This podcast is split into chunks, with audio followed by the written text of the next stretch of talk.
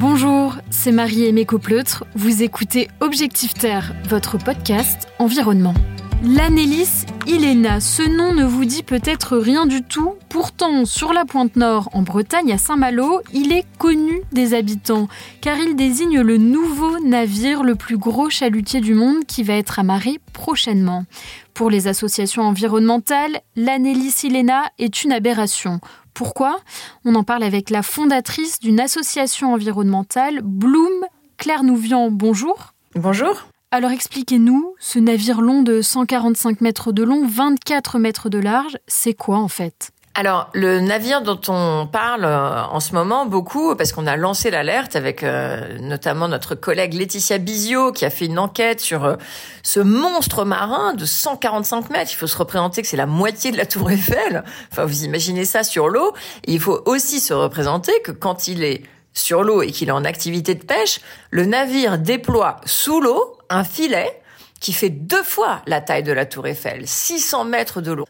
Et ce bateau-là fait du chalutage pélagique, c'est-à-dire que c'est des énormes filets qui sont tractés, mais là, à travers la colonne d'eau. Il fait pas du chalutage de fond, c'est-à-dire qu'il n'est pas destiné. Il peut lui arriver de racler les fonds, mais c'est pas son objectif principal.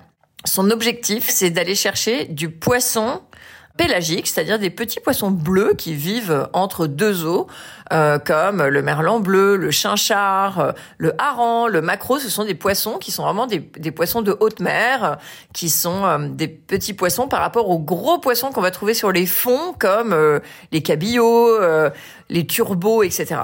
Et c'est pour en faire quoi ce poisson? On se rend compte que ces bateaux euh, sont vraiment destinés à faire des captures gigantesques. Il faut se représenter, par exemple, qu'un navire comme l'Anelis Ilena, euh, mais comme les autres euh, navires industriels de cette taille-là, 88 hein, mètres, 100 mètres, 120 mètres, etc., sont des navires qui peuvent capturer en 10 à 15 minutes ce qu'un pêcheur artisan va mettre 15 à 20 ans pour capturer. Donc on est vraiment sur des échelles incroyable de 400 000 kilos de poissons par jour euh, pour le transformer la plupart du temps en farine animale. C'est-à-dire qu'on prend ce poisson qu'on capture donc dans des volumes euh, complètement pharaoniques, on le transforme sur le bateau, ce sont des navires-usines, on les transforme en farine et on donne cette farine à manger à des poissons d'élevage comme le saumon, il faut savoir que ce poisson d'élevage euh, n'est pas le seul qui soit nourri avec la farine animale. On va aussi nourrir des porcs ou des volailles. Et une partie devrait être euh, transformée en, en surimi aussi. C'est un bateau qui va transformer une toute petite partie de son quota en surimi industriel. Donc, euh, on va dire que sur 53 000 tonnes, il y a environ 3 000 tonnes de poissons qui va être transformé en surimi. Le reste est transformé en farine. Dans quelle mer le bateau va pêcher en Europe? Alors, c'est vraiment une question intéressante parce que euh, il se trouve que ce navire de 145 mètres va remplacer un autre navire de 90 mètres qui est déjà gigantesque, hein, qui euh, qui lui est amarré euh, dans le port de Saint-Malo, alors que le navire dont on parle, Annelies Ilena, il est tellement grand qu'il ne va même pas pouvoir rentrer dans le port de Saint-Malo.